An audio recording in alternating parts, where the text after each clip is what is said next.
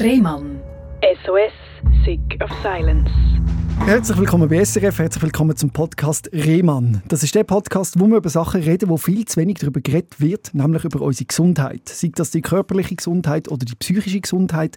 Wir sagen ja immer, ja, ja, es geht mir gut, aber es geht einem halt nicht immer wirklich gut, oder?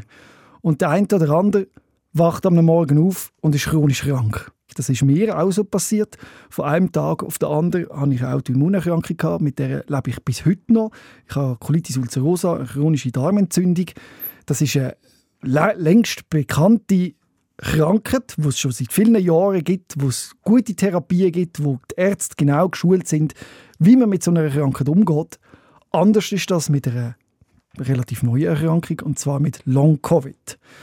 Und bei mir zu Gast ist Chantal. Und Chantal, bei dir ist es auch tatsächlich so gewesen. Es hat einen Tag gegeben, der 6. März 2020, also jetzt vor etwa vier Jahren. Aber dort hat sich dein Leben verändert.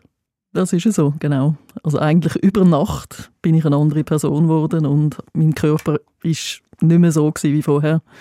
Und ich habe das wie alles neu kennenlernen, wie, wie mein Körper funktioniert und eben mich neu darauf einrichten. Du bist am Chorkonzert von deiner Tochter und hast dich wahrscheinlich dort mit dem Coronavirus angesteckt, wo der noch für alle neu war. Ja, das ist richtig. Es war auch eine Zeit, wo man noch keine Maske getragen hat. Also man hat überhaupt nicht davon gewusst. Und ich habe mir ehrlich gesagt überhaupt keine Gedanken gemacht. Also ich bin dort angegangen und habe überhaupt keine Angst vor dem Virus, von dem er da geredet hat. Und ich bin relativ unbedarft an das Konzert, habe halt gesehen, dass jemand neben mir hustet die ganze Zeit und äh, ich habe dann immer gedacht, wenn ich das überkomme, dann weiß ich wenigstens, von wo ich es habe. Ja. Aber so war es dann auch. Gewesen. Und es hat aber eigentlich am Anfang gar nicht so schlimm ausgesehen. Also nicht so schlimm ausgesehen, es ist einfach so ein klassischer Verlauf. Also mit Verkältungssymptomen und noch nicht, dass du Angst haben dass das jetzt etwas lebensverändernd wird. Ja, die ersten Tage waren wirklich einfach wie eine normale Grippe oder Erkältung. Und weil ich ja noch nie irgendwie längere Probleme hatte mit einer Grippe oder Erkältung, habe ich mir dort auch Gedanken gemacht. Einfach ein Halsweh gehabt und dann habe ich gedacht, jetzt geht das alles weg. Aber blöderweise ist dann eben nach zehn Tagen ist es erst richtig losgegangen. Dort hatte ich die ersten komischen Symptome, gehabt, wo ich plötzlich dachte, das ist jetzt definitiv etwas anderes, also etwas, was ich noch nie hatte. Was sind die ersten komischen Symptome? Die klassischen kennen wir alle. Ich glaube, jeder von uns hat sich schon mit Covid angesteckt oder mindestens die Impfung gehabt. Das fühlt sich auch nach der Impfung relativ ähnlich an wie eine leichte Covid-Infektion. Aber bei dir sind eben andere Symptome noch dazugekommen. Welche? Ja, es ist eben plötzlich so ein Herzrasen aus dem Nichts. Also ich bin, wirklich, ich bin, ich bin immer mit dem Velo arbeiten gegangen und plötzlich bin ich auf dem Velo gehockt und es ist einfach nichts mehr gegangen. Ich habe mich wie nicht mehr bewegen Ich habe versucht, den Hügel drauf zu fahren, was noch nie ein Problem war. Auch bei einer Erkältung wäre das kein Problem gewesen.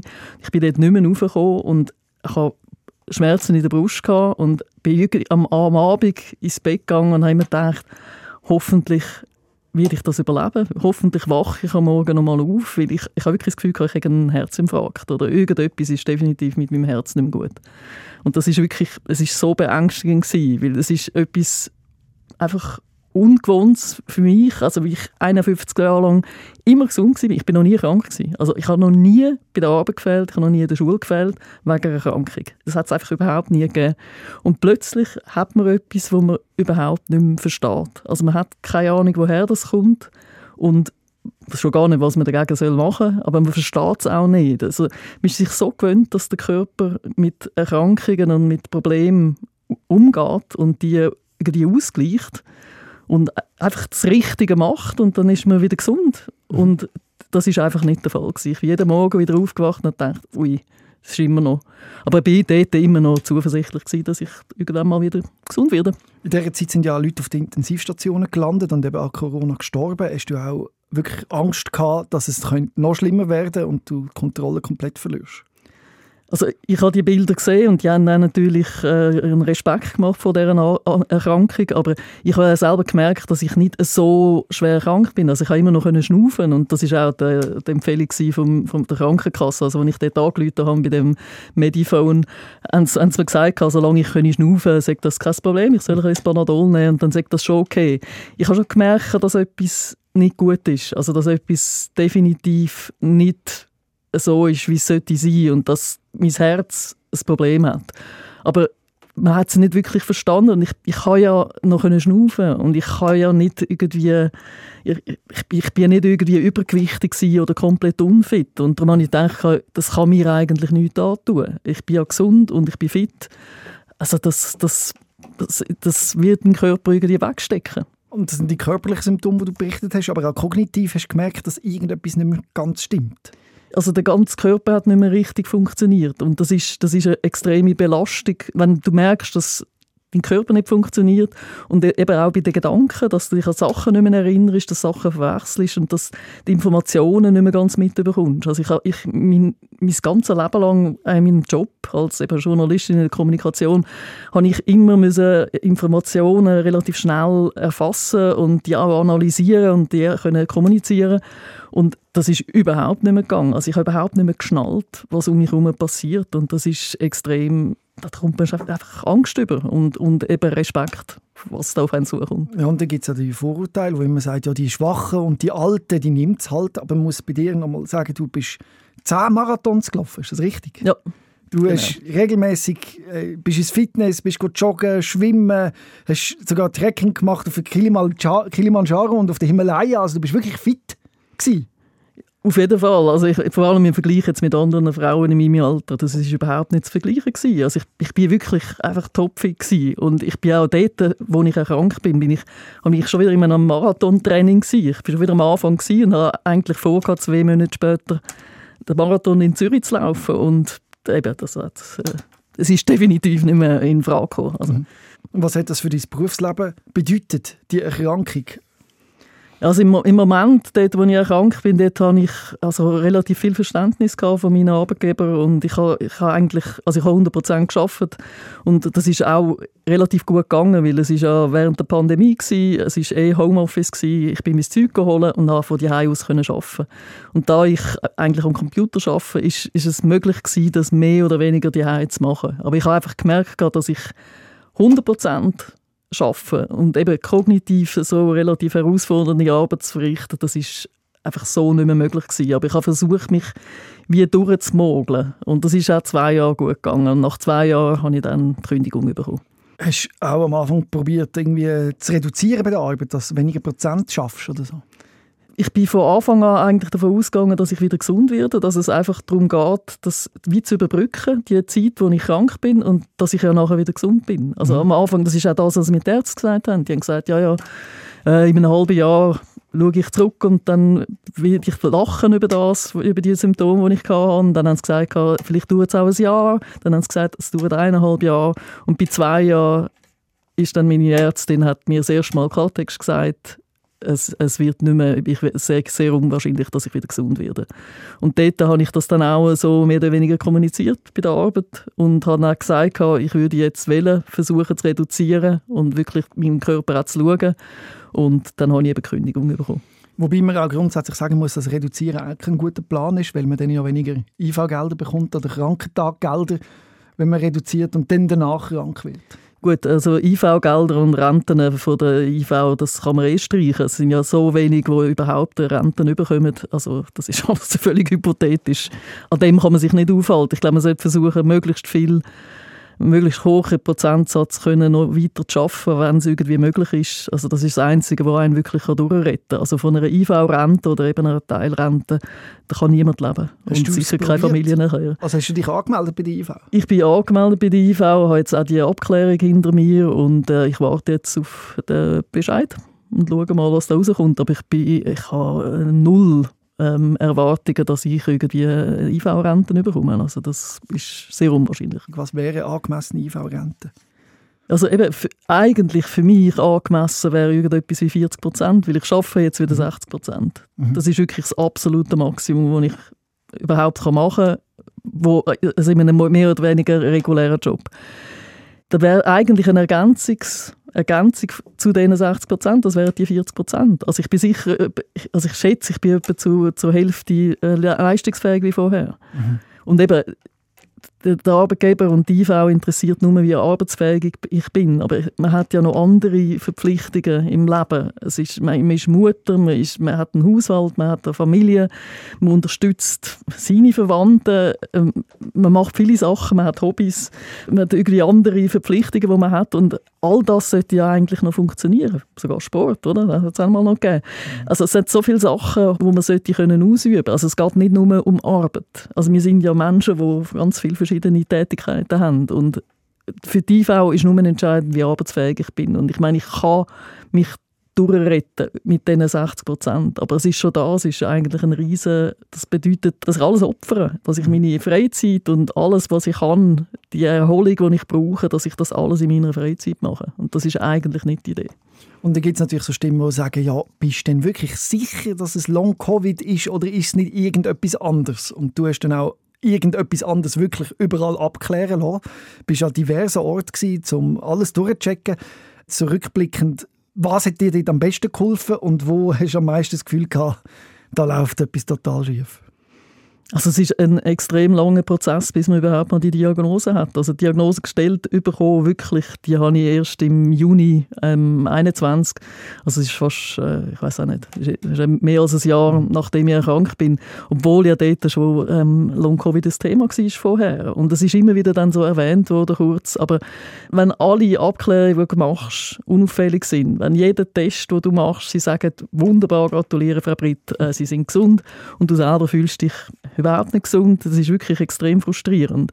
Und es ist dann ein älterer Kardiolog, der selber mal, ich glaube, SARS-1 hat und das verstanden hat, glaube was, was, was überhaupt abgeht also im Körper. SARS-1? Also ja, SARS-1, also die, das erste SARS, wo, mhm. wo ja einige Jahre vorher war.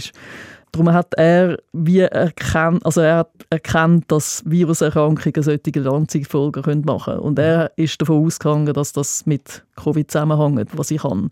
Also eben auch die Tachykardie, die erhöhte Herzfrequenz, die aus dem Nichts kommt. Also ich, ich muss mich nicht belasten, um Herzrasen zu haben. Ich, ich hocke einfach dran, ich stehe am Morgen auf und mein Puls schießt auf. Also das ist völlig irrational. Und wenn ich mich dann noch ein bisschen belaste, dann ist es sowieso raus. Und ich meine, seitdem nehme ich ja Beta-Blocker und ich kann das einigermaßen kontrollieren. Aber das ist dank ihm, dass er wirklich sehr sorgfältig alles abgeklärt hat, hat geschaut, was ist und was nicht ist. Mein Herz ist jetzt organisch okay. Also er hat, glaube ich, auch keine Schäden hinterlassen. Zumindest nicht, was man in einem CT sieht oder in einem MRI. Aber es ich habe immer noch die Reaktionen, die mit dem autonomen Nervensystem zu, zu tun haben. Also das ist nicht organisch vom Herz ausgehend, sondern es ist halt eine äh, Dysregulierung vom ganzen Körper und von allen Körpersystemen. Und das ist so schwierig, das zu diagnostizieren. Da kannst du von jedem Arzt zum anderen gehen und jeder schaut nur ein Organ an und sagt, mein Organ ist okay, das ist nicht mein Problem. Mhm. Dann gehst du weiter, dann gehst du zum Pneumolog, der sagt das Gleiche, dann gehst du zum Neurolog, äh, das Gleiche, das Hirn ist alles wunderbar es ist ja systemisch, es ist ja das ganze, der ganze Körper ist, funktioniert nicht mehr so, wie er sollte. Also das autonome Nervensystem, das kontrolliert alles, was automatisch funktionieren sollte, wie die Atmung und die Verdauung. Und dieser Prozess, das funktioniert eben nicht mehr. Also das ist bei uns offensichtlich irgendwie von der Rolle geraten. Und das müssten wir versuchen, wirklich im, im, in der Ursache zu verstehen. Und da sind wir irgendwie noch gar nicht. Wir haben über Jahre lang auch nicht geforscht in diesem Bereich und jetzt sitzen wir da mit Tausenden von Leuten, die betroffen sind und haben keine Lösungen. Wieso tun sich die Ärzte so schwierig, eine Long-Covid-Diagnose zu stellen? Also es gibt keine Biomarker, es gibt keine objektivierbaren Biomarker. Zumindest werden die, die es gibt, in der Schweiz nicht verwendet. Also es gibt nicht-Standardtests, die im Ausland angewendet werden teilweise, wo man gewisse Symptome könnte nachweisen könnte. Aber eben, es ist eine, Ausschlussdiagnose. Also man versucht wirklich alle Erkrankungen, die man sich vorstellen kann, die ähnliche Symptome machen, die versucht man auszuschliessen und am Schluss sagt man, aufgrund von dem müssen wir davon ausgehen, dass es Long-Covid ist. Mhm. Anstatt dass man eben würde schauen dass es, es gibt ganz spezifische Symptome wie Long-Covid. Also es gibt die, die Belastungsintoleranz und die Symptomverschlechterung nach Belastung, die Post-Exertional Malaise. Das sind wirklich sehr spezifische Symptome und die könnte man eigentlich schauen, ob die Leute das haben. Und wenn sie das haben, dann könnte man eigentlich die Diagnose stellen. Aber weil all diese Symptome wirklich darauf beruht, was ich erzähle als Patientin, musst du in erster Linie den Patienten glauben, dass sie das haben. Also du mhm. musst ihnen glauben, dass sie Schmerzen haben. Du musst ihnen glauben, dass sie nicht mehr mögen. Und nicht davon ausgehen, dass sie lazy oder crazy sind. Also wenn du davon ausgehst, dass ich einfach eine faule Frau bin, die einfach gar nicht Sport machen will, dann sagst du, ja, du bist einfach dekonditioniert, du müsstest einfach versuchen, dich ein bisschen zu bewegen. Mein Kardiologe hat gewusst, dass ich nicht einfach faul bin. Und er hat gesagt, da muss etwas anderes sein. Ja, du hast eine Belastungsintoleranz, du hast eine Leistungsintoleranz, du kannst nicht mehr, mehr machen, weil der Sauerstoff nicht wirklich bei deinen Muskeln ankommt. Das ist etwas völlig anderes. Aber eben der Glaube oder das Verständnis für die Erkrankung, die ist bei der Mehrheit der Ärzte nicht vorhanden in der Schweiz im Moment. Eine sehr ähnliche Erkrankung ist ja auch das Chronik Fatigue Syndrom, wo auch die Leute von starker Erschöpfung klagen. Ja. Aber die haben mit ähnlicher Stigmatisierung zu kämpfen, oder? dass man sie nicht ernst nimmt. Das ist das Gleiche. Also wir haben die gleiche Erkrankung. Also ganz viele von uns erfüllen auch Kriterien für MECFS und ist genau die gleiche Erkrankung. Sie wird aber in der Schweiz eben nicht wirklich anerkannt. Es wird immer noch psychologisiert. Es kommen ganz viele kommen psychische Diagnosen über, irgendeine Neurasthenie oder eben auch mit Hypochondrie und also irgendwelche Psycho, dass sie aus psychosomatischen Gründen schwach sind. Genau, oder, oder eben, dass sie ein Kindheitstrauma haben mm. und das irgendeine Persönlichkeit entwickelt hat, wo sie dafür äh, anfälliger macht und sie das eigentlich könnten überwinden, weißt, dass sie ah, nicht schlimm. wirklich krank sind und nicht wirklich äh, Fatigue haben, sondern dass sie einfach zu faul sind, das zu machen und dass sie sich nicht überwinden wollen und dass sie Angst haben, äh, sich zu bewegen. Ja, natürlich kommt man irgendwann mal Angst, über sich zu bewegen, wenn jedes Mal, nach, nachdem man sich überlastet hat, zwei Tage später man nachher im Bett liegt und Fieber hat. Das ist eben die Post-Exertional Malaise. Wenn man natürlich so eine Symptomverschlechterung hat, ist es klar, dass man das nächste Mal aufpasst. Und die einzige Strategie, also es gibt keine Behandlung für MECFS und für Long-Covid, die einzige Strategie ist Pacing. Pacing ist keine Therapie, das ist einfach eine Strategie. Das bedeutet, dass man seine Energie einteilt, dass man seinen ganzen Tag durchstrukturiert, dass man eben genau die Post-Exertional Malaise verhindert. Und eben, man versucht, die Belastung eben auch zu verhindern. Man schaut, dass man nicht an die Belastungsgrenzen angeht.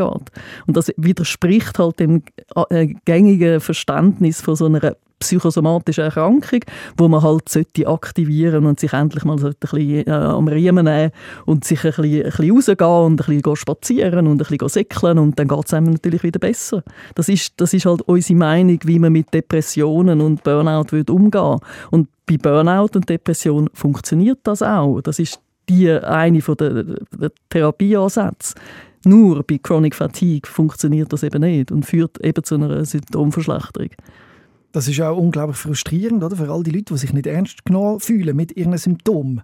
Das Gute am, am Long-Covid ist, also ich, ich, ich habe mir das definitiv nicht ausgesucht. Aber jetzt, wenn ich anschaue, wie viel Forschung doch jetzt durchgeführt wird, und es hat jetzt gerade letzte Woche ist eine Studie rausgekommen aus Holland, wo klar zeigt, dass eben die Post-Exertional Malaise, dass das absolut physisch ist, dass es biochemische Prozesse sind, die dafür sorgen, dass der Sauerstoff eben nicht mehr in den, in den Muskeln ankommt, also im Gewebe, wo es dann Und einfach ganz klar zeigen, dass das eben nichts mit lazy oder crazy zu tun hat, sondern dass das eben klar äh, körperliche Symptome sind.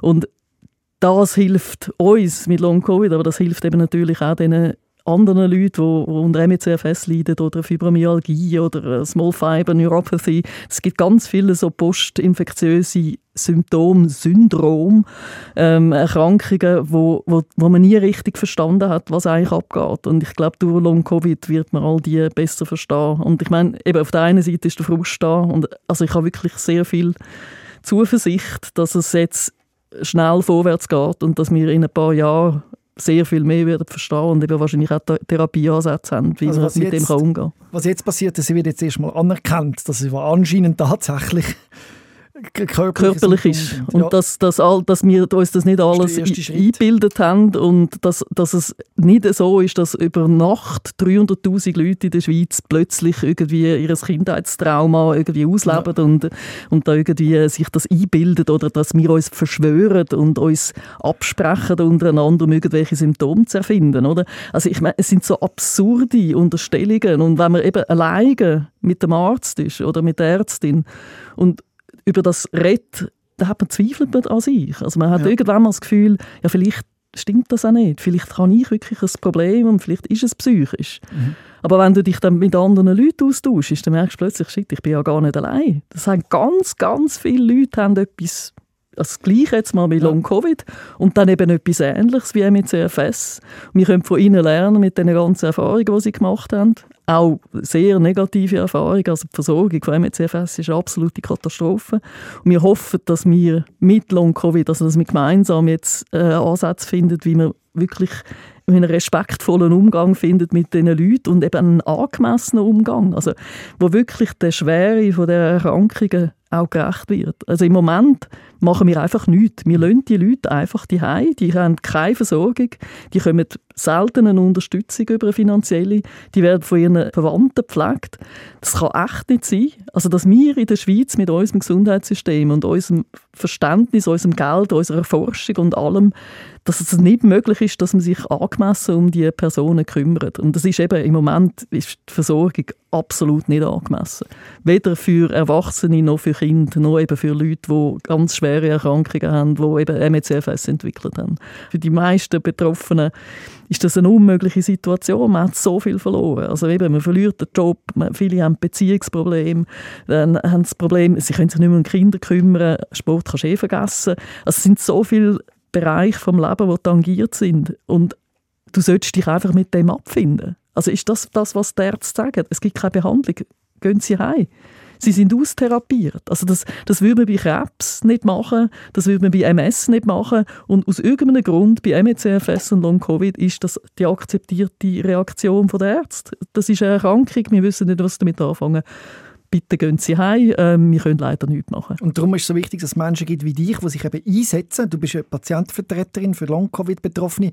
Wie bist du in diese Rolle gekommen? Ja, wie die Jungfrau zum Kind. Also ich meine, ich bin, ich bin weniger stark betroffen als viele andere. Und ich komme aus der Kommunikation, ich fühle mich echt verpflichtet, auch etwas zu sagen und etwas zu machen. Und ich habe ich ha am Anfang einfach mal wissen, ob es außer mir noch ein paar andere Leute gibt, die die gleichen Probleme haben in der Schweiz. Und ich habe die Gruppe gestartet und ich wir sind jetzt irgendwie 3800 Leute in dieser Gruppe und tauschen, tauschen uns aus. Wir wissen jetzt, wir sind nicht mehr allein. Und das ist für mich jetzt das Allerwichtigste gewesen. Einfach zu wissen, ich spinne nicht. Und mhm. das ist wirklich etwas, was man ernst muss nehmen muss. Und um etwas zu verändern, muss man kommunizieren, man muss versuchen zu erklären, was man hat und was man nicht hat. Also immer wieder halt erklären, ich bin nicht psychisch krank.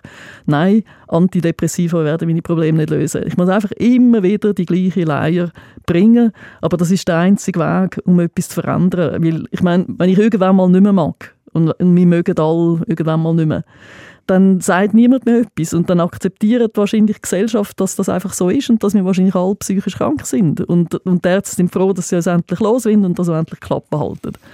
Aber das kann es echt nicht sein, so werden wir die Probleme nicht lösen, weil es wird wieder eine Pandemie geben und wir werden wieder äh, Erkrankungen haben wie MECFS und Long-Covid und wir müssen die irgendwann mal lösen und irgendwann mal Lösungen finden und wir können es ja nicht einfach nur aufs Ausland verlassen und sagen, ja, in Deutschland wird ja geforscht, in Amerika wird ja geforscht. Also ich meine, die haben alle Millionen und Milliarden, also in, Amerika Milliarden für Long-Covid-Forschung gesprochen und in der Schweiz ist einfach nichts. Mhm. Wir haben nichts, wir haben kein Konzept, wir haben keine Kompetenzzentren, wir haben kein Register, wir haben keine Forschungsgelder, die wirklich für Long-Covid sind. Wir haben einfach nichts.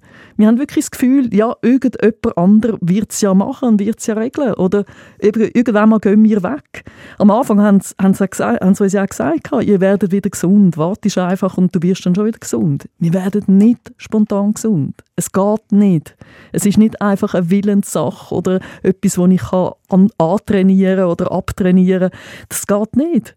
Und das ist am Anfang, kann ich noch verstehen, dass man das denkt hat, aber unterdessen versteht man so viel besser, was es ist. Und man hat die ganzen Erfahrungen auch von SARS-1 und eben von MECFS. Wir wissen, was das Problem ist.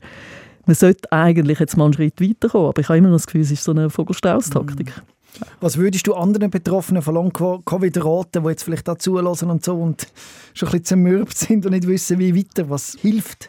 Es hilft auf jeden Fall, sich auszutauschen, mhm. sich zu informieren und sich auszutauschen und eben wenn man irgendwie beim Arzt ankommt und der Arzt dann sagt, ich kann leider nichts machen, das nicht als Ende nehmen, sondern wirklich als Anfang weiter zu forschen und zu schauen, ob es irgendwelche Ansätze gibt, die einem helfen können. Weil man kann einige Symptome davon kann man wirklich lindern. Mhm. Und das ist wichtig. ist bei dir zum Beispiel etwas, oder was sind so für Therapien, wo du sagst, probier das mal. Das hat mir ein bisschen prozentmäßig etwas gebracht. Ja, also eben, wir können als Patienten nicht wirklich Empfehlungen geben, aber mhm. was, also was auf jeden Fall also mir geholfen hat, ist, ist Antihistamin, es ist auch eben Beta-Blocker, also ich muss das nehmen, mhm. um meine Herzfrequenz ähm, runterbringen.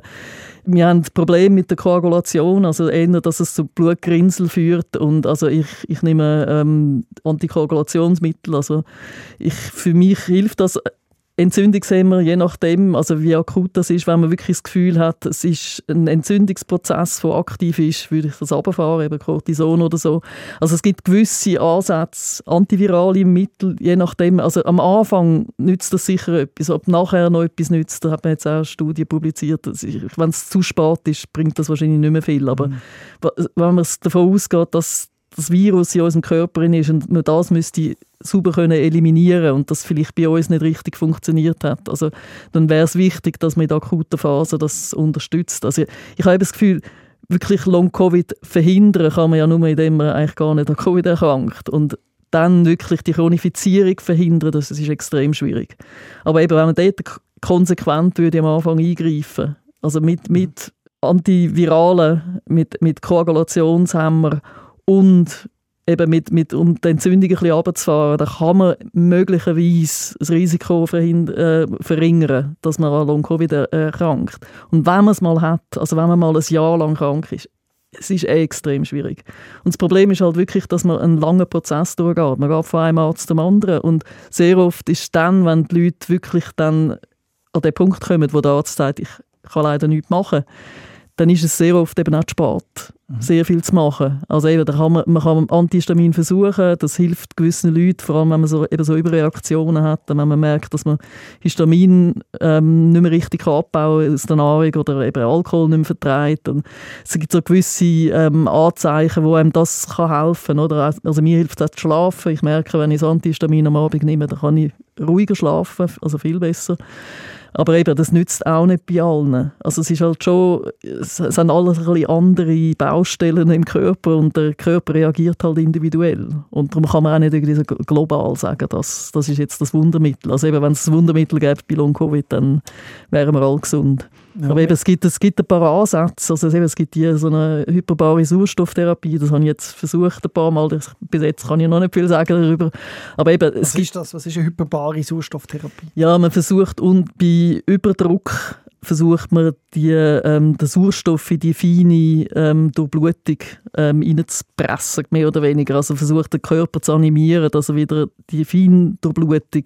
Wie macht man das? in einer Druckkammer? Oder wie muss ich ja, man ist genau so wie, wie also für die Raucherkrankheit ähm, mhm. muss man ja auch irgendwie in, äh, in, in, Überdruck, geht man auch irgendwie abtauchen nochmal und versucht dort dann auch Sauerstoff einzuatmen und das ist eigentlich ähnlich. Man geht einfach nicht so weit runter. Man geht vielleicht nur auf 5 oder 10 Meter und ähm, sitzt dort und versucht fast äh, reinen Sauerstoff einzuatmen und macht das etwa eineinhalb Stunden und nachher taucht man wieder langsam auf. Also das zeigt, du probierst wirklich alles, alles, alles. Also ich, ich versuche alles, was für mich Sinn macht. Mhm. Also, ich, ich, also wenn es zu esoterisch ist, das bringt mir nichts. Und, also ich bin wirklich so ein rationaler Mensch. Das ist, ich glaube, darum ist für mich auch Long Covid so eine äh, harte Schule gewesen, weil ich bin immer so rational auf alles, auf Erkrankungen oder so habe ich reagiert. Ich habe gefunden, es, es, muss eine Erklärung geben. Es muss, es muss logisch sein und es muss, das betrifft mich darum nicht, oder? Weil ich, ähm, ich, ich würde es ja sonst verstehen. Und wenn, wenn Leute dann so mit so diffusen Symptomen kommen, dann ist sicher etwas, was sie könnten ändern, also was sie könnten verbessern. Sie könnten Sport machen, sich gesunder ernähren, all diese Sachen, oder? Die ich immer gemacht habe und das Gefühl hatte, ich verdiene es nicht, irgendwie krank zu sein. Und dann plötzlich über Nacht kommst du etwas über und dann realisierst, es ist nicht mein Verdienst, mhm. dass ich 51 Jahre lang gesund bin, sondern ich habe ein Privileg gehabt. Ich bin offensichtlich, ist meine Konstitution so gut gewesen und mein Körper hat immer das Richtige gemacht und richtig reagiert, dass ich nicht krank geworden bin. Aber es ist nicht meine Schuld, dass ich jetzt die Erkrankung habe. Ich habe die Veranlagung, dass mein Immunsystem stark reagiert und ich habe jetzt eine Autoimmunerkrankung, wo offensichtlich mein Körper sich gegen sich bekämpft, also mhm. gewisse Gewerbe und gewisse äh, Systeme angreift. es ist einfach ein Pech und ich habe die Veranlagung. Und man muss lernen, mit dem umzugehen. Viele Leute machen sich Schuldgefühl. Also das finde ich das Schlimmste, oder? Wenn, wenn die Ärzte dann quasi sagen, das ist, du kannst etwas machen, du kannst dich überwinden und dir quasi die Schuld geben und Schuldgefühl geben, dass du dann noch ein schlechtes Gewissen hast, dass du die Krankheit hast. Das finde ich wirklich das Schlimmste. Mhm. Darum ist es wichtig, dass man sich austauscht mit anderen Leuten und einfach sagen, du bist nicht schuld du hast einfach die Veranlagung und die und die Sachen, Strategien gibt es, um die gewisse Symptome zu erleichtern. Das kannst du machen, das kannst du versuchen und, und gewissen Leuten kann man helfen. Und äh, ehrlich gesagt ist schon der Austausch ist extrem hilfreich. Also eben, heilen können wir niemand. Aber wir können sie wenigstens unterstützen, dass es ihnen besser geht. Mittlerweile haben wir ja schon die vierte Welle, glaubst du, wenn es um ich habe aufgehört zu zählen. und das Virus verändert sich ja immer. Ist jetzt so, die, die sich neu anstecken, ist die Chance kleiner, dass man an Long-Covid erkrankt? Oder kann man das wie nicht sagen, können Sie jeden treffen? Also es kann nach wie vor jeder treffen, wo, wo die Veranlagung hat, dass das Immunsystem ein bisschen stärker reagiert. Also Leute, die eben ähm, Heuschnupfen haben oder schon Unverträglichkeiten mal haben, die haben sicher ein höheres Risiko Asthma. Ähm, ob, ob, sie die, ob sie die Veranlagung haben oder nicht, das muss sich nicht schon zeigen haben. Also du, du mhm. weißt nicht, ob du das hast. Also ich, ich hatte zwar irgendwie Heuschnupfen, habe ich ehrlich gesagt nie das Gefühl gehabt, ich hätte du das, das Problem. Also von dem her, das kann theoretisch alle Leute treffen. Aber man weiß, dass die Leute, die geimpft sind und die schon ein paar Mal Covid haben und nichts haben, dass dort natürlich das Risiko schon geringer ist. Aber es akkumuliert sich. Also ich, ich gehe davon aus, dass wenn, wenn alle die zehnmal Covid haben, dass alle Immunsysteme ein Problem haben. Mhm. Und dass der Stoffwechsel bei allen ein bisschen angegriffen wird. Also fürs Herz ist das sicher nicht lustig. Also man weiß, dass Herzerkrankungen zum Beispiel das Risiko erhöht ist nach Covid und Lebererkrankungen und Nierenerkrankungen, dass es mehr Diabetes gibt, dass es mehr Demenz und Parkinson's, also die Richtung, das ein erhöhtes Risiko hat. Also das, da rede ich nicht von Long-Covid, sondern das ist einfach erhöhtes Risiko durch, die, durch Covid. Also von dem her dass es irgendwann einmal ähm, einen Schaden hat, der dann vielleicht bleibt, das kann einfach allen passieren. Und eben, das akkumuliert sich dann schon irgendwann einmal. Aber eben, ich sehe meine Söhne zum Beispiel, ich weiß jetzt nicht, wie viele Mal äh, Covid die hatten, also ich habe dreimal äh, sicher Covid gehabt. Meine Söhne haben das sicher auch in dieser Zeit, aber sie haben nie Symptome bis jetzt. Ja, wie siehst du so ein bisschen auf die Zukunft in Bezug von deiner Gesundheit und auch beruflichen Ambitionen, wenn man damit muss rechnen, dass es nicht mehr besser wird. Im Moment bin ich einfach zufrieden mit dem, was ich habe, also was ich noch kann. Und ich, ich bin eben vor allem, wenn ich mich vergleiche mit anderen Leuten, die schwer betroffen sind von Long-Covid, die nichts mehr machen können, die ihren Job komplett haben müssen Nagel hängen die einfach alles verloren haben. Ich meine, ich so, bin so privilegiert, selbst jetzt in meiner Krankheit, dass ich das noch machen kann. Also ich kann jetzt bei dir da sein, da ankommen, reden. Ich muss nicht Angst habe, dass ich jetzt am Abend gar nichts mehr machen kann dass ich in ein paar Tagen irgendwie im Bett liege. Das wird bei mir wahrscheinlich nicht passieren. Es kann irgendwann mal passieren, aber das ist nicht wahrscheinlich. Und ich meine, da bin ich, habe ich auch schon wieder extrem Glück. Also man, man muss wie einfach alles dosieren und anpassen und eben nicht erzwingen wollen. Ich kann, ich kann das mit alleine mit meinem Willen und mit dem, was ich will, kann ich das nicht, ähm, kann ich nicht mit dem umgehen. Ich muss wie immer wie einen Tag leben und das dann einfach so nehmen, wie es kommt. Und eben die Geduld haben, die Demut von dem, was jetzt mit mir los ist und was ich kann machen, das ist wirklich, es ist ein Lernprozess. Also ich bin so überzeugt immer gewesen, dass ich alles, dass es eine Willenssache ist und dass ich das kann erzwingen, dass ich kann trainieren und dann kann ich den Marathon säckeln. Das ist eine reine Willenssache am Schluss dass ich dort ankomme. Und ich kann ja trainieren und dann kann ich das machen. Und wenn, wenn ich krank bin, dann, dann gehe ich in die Sauna oder gehe rennen und dann, dann kommt das gut. Und jetzt lernst du, das ist nicht so. Mhm. Also das ist wirklich, das übt einen so ein bisschen in Geduld und eben viel mehr Verständnis und Empathie für Leute, die eine unsichtbare Erkrankung haben, die man eben vielleicht nicht sieht. Ich war früher wirklich eine arrogante Person. Gewesen. Ich habe, ich habe wirklich die Leute nach dem Äußeren beurteilt und einfach gefunden, nein, die Person kann ja nicht krank sein, weil ich das nicht verstanden habe und weil ich das nicht gesehen habe. Du siehst ich habe das nicht immer gesagt. Also, Nein, ich sehe überhaupt nicht krank aus, darum kann ich das jetzt sagen, oder? Also das ist wirklich, das ist Karma, dass ich das bekommen habe. Ich sehe glaube auch nicht krank aus von dem her. Nein, aber eben, wir haben, wir haben eine Erkrankung und die ja. allermeisten Erkrankungen sind unsichtbar. Also man sieht das den Leuten nicht an die, die eben etwas haben und eben auch Biomarker haben oder etwas, was man messen kann, die haben einen, einen, einen, Vorteil. Aber ich meine, das ist, ist eben auch nicht wirklich ein Vorteil. Aber äh, für uns ist das, das ist wirklich schwierig. Man lernt anders auf Leute zuzugehen und man ist viel vorsichtiger das Urteilen auch, nicht nur beurteilen, sondern wirklich urteilen über eine Person, was die kann oder nicht kann und was sie sollte oder nicht sollte. Und, und ist die Person jetzt übergewichtig, weil sie keinen Sport macht oder weil sie falsch ist oder hat sie eine Erkrankung? Also einfach mal davon ausgehen, dass man dieser Person glaubt und jetzt zuerst mal zulässt. Also das ist ein völlig anderer Umgang mit Erkrankungen. Also dass man eben Erkrankung nicht einfach als, als Schwäche anschaut oder eben die Gesundheit als Verdienst, dass ich jetzt irgendwie einfach super mein Leben gelebt habe und, und eben Sport gemacht habe und darum habe ich jetzt das verdient, sondern ich habe einfach einmal recht lang Glück gehabt und jetzt habe ich offensichtlich den der Pechteil, oder? also ja. darum muss ich jetzt lernen, mit dem umzugehen.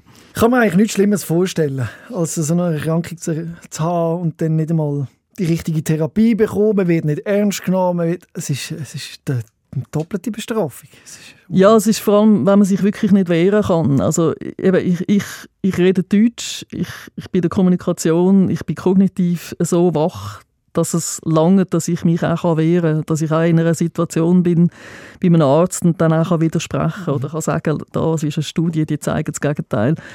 Auch bei mir hat es Momente gegeben, wo ich nichts mehr können sagen wo ich so baff bin und so verletzt bin, dass ich einfach überhaupt nicht reagieren konnte. Aber was machen die Leute, die kognitive Probleme haben, die nicht so gut Deutsch können, die vom Ausland kommen, die keine Ausbildung haben, die sich nicht können wehren gegen das, was ihnen da unterstellt wird, die in einen IV-Gutachterprozess hineingehen, übrigens einfach etwas vom Entwürdigendsten ist, wo, wo es überhaupt gibt. Also ich meine, es wird einfach davon ausgegangen, dass ich quasi das System ausnutzen und dass ich irgendwie da äh, IV-Renten rausschinden oder irgendwie so etwas. Also ich meine, wer von uns will der IV-Rente? Wir wollen eigentlich alle wieder unser Leben zurück. Wir wollen wieder können arbeiten und wir wollen, also nachdem wir jetzt jahrelang unsere Krankenkassenprämie gezahlt haben, unsere IV-Beiträge und äh, äh weißt, äh, Arbeitslosenbeiträge gezahlt haben. Also ich habe mein Leben lang geschafft. Ich habe immer alles eingezahlt. Und jetzt, wenn ich Unterstützung bräuchte, ich komme nichts über. Also am Schluss, ich meine, die Krankenkasse zahlt mir jetzt ein HBOT nicht. Also das ist die Therapie, die ich jetzt gefunden habe, das hat mir jetzt vielleicht noch etwas gebracht. Eine Kryotherapie, das habe ich jetzt auch noch spannend gefunden, so Kältetherapie. Es hat ein paar Sachen, die würde ich gerne probieren. Da bin ich eigentlich zuversichtlich, dass es mir etwas könnte helfen. Die sind nicht zahlt.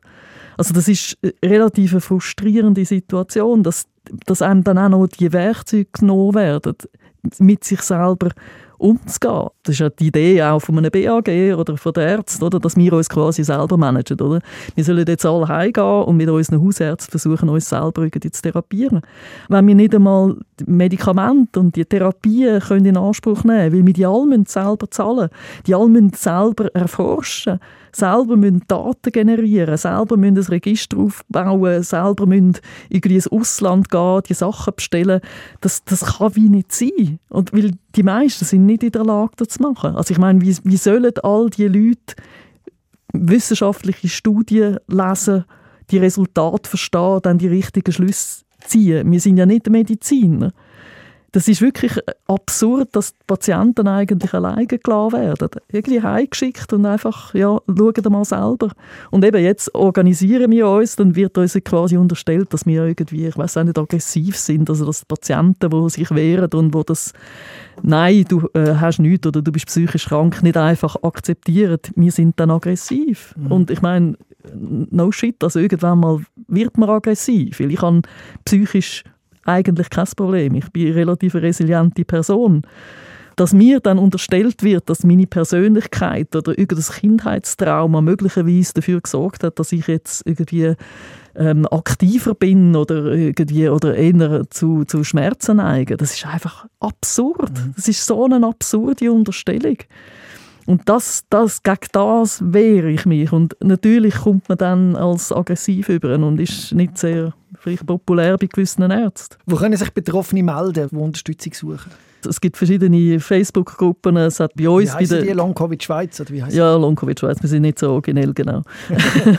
ähm, eben, also, wir haben eine Patientenorganisation und dann gibt es eben auch die Schweizerische Gesellschaft für ME und es gibt dort auch einen Verein für MECFS. Also, ME und CFS, muss man sagen, ist eben die chronische Fatigue. Genau, die myalgische Enzephalomyelintis oh. ist ME und äh, wir freuen uns, wenn die Leute auch den, Begriff ME verwenden, weil es ist zwar weniger verständlich, aber es ist eigentlich der wo der Erkrankung auch gerecht wird und der, der auch kodifiziert worden ist von der, ähm, von der WHO 1969, also vor Ewigkeiten, und immer noch nicht akzeptiert ist. Aber eben, ich glaube, Patientenorganisationen unterstützen eben auch die ähm, Schweizerische Gesellschaft für ME, wo, wo es seit einigen Jahren gibt und wo wirklich ähm, kämpft. Die haben natürlich nicht so viele Mitglieder wie wir. Wir sind einfach viel mehr Leute. Das ist die, die auch schon seit Jahren mit der Erkrankung leben und die Erfahrungen haben. Also wir profitieren extrem von ihren Erfahrungen, sie profitieren von unserer Anzahl Leute, die betroffen sind. Also wir, wir versuchen uns gegenseitig zu unterstützen und eben für die Sichtbarkeit, die Visibilität äh, zu sorgen, die die Erkrankungen endlich sollten bekommen Dank Menschen wie dir geht es vorwärts, Chantal, weil ohne die Stimme der Patientinnen wird es wahrscheinlich noch viel länger gehen. Und vor allem hat man Kraft für das fast nicht. Und ich möchte dir nochmal danken für deinen Einsatz. Das ist wichtig, was du da machst. Ich, ich hoffe, bemühe mich weiterhin. ich danke. Und wenn du gerade zulässt und denkst, du willst auch mal deine Geschichte erzählen, wo du findest, dass mehr muss darüber geredet werden, dann schreib mir ein Mail an robin.rehmann.srf.ch. Chantal, ich danke dir ganz herzlich, dass du da angekommen bist und uns nochmal darauf aufmerksam gemacht hast. Ich danke, dass ich die Plattform quasi bekommen habe und ich hoffe, dass einige davon es hilft, dass sie besser können mit ihren äh, Symptomen umgehen können. Da bin ich überzeugt. Danke vielmals. Rehmann. SOS, Sick of Silence.